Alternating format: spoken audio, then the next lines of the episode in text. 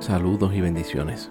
Hay días en los cuales amanece lloviendo y no lloviendo afuera de la casa, sino lloviendo dentro de nosotros, con truenos y relámpagos, donde nos sentimos derrotados y nos sentimos que no podemos seguir hacia adelante. Todas las fuerzas se nos han ido.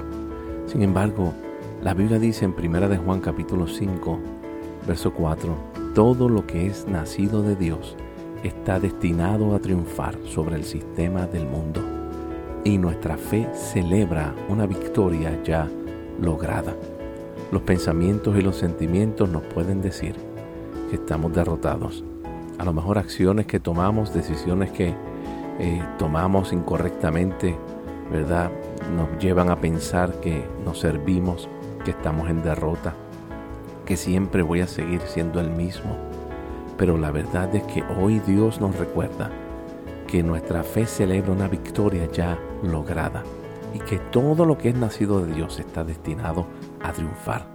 Y escúchame bien en este día, tú naciste de Dios.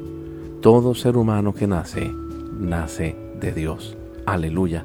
Quiere decir que el ser humano fue destinado a triunfar sobre el sistema de este mundo y tú eres parte de esa victoria. De hecho, en Romanos capítulo 8, verso 37 dice, pero al contrario, en la dureza de esas cosas, nuestro triunfo es indiscutible. ¿De qué cosas? De las cosas que nos hunden, las cosas que nos hacen pensar que somos perdedores en esta vida. Pero la verdad es que no es así. Somos más que vencedores.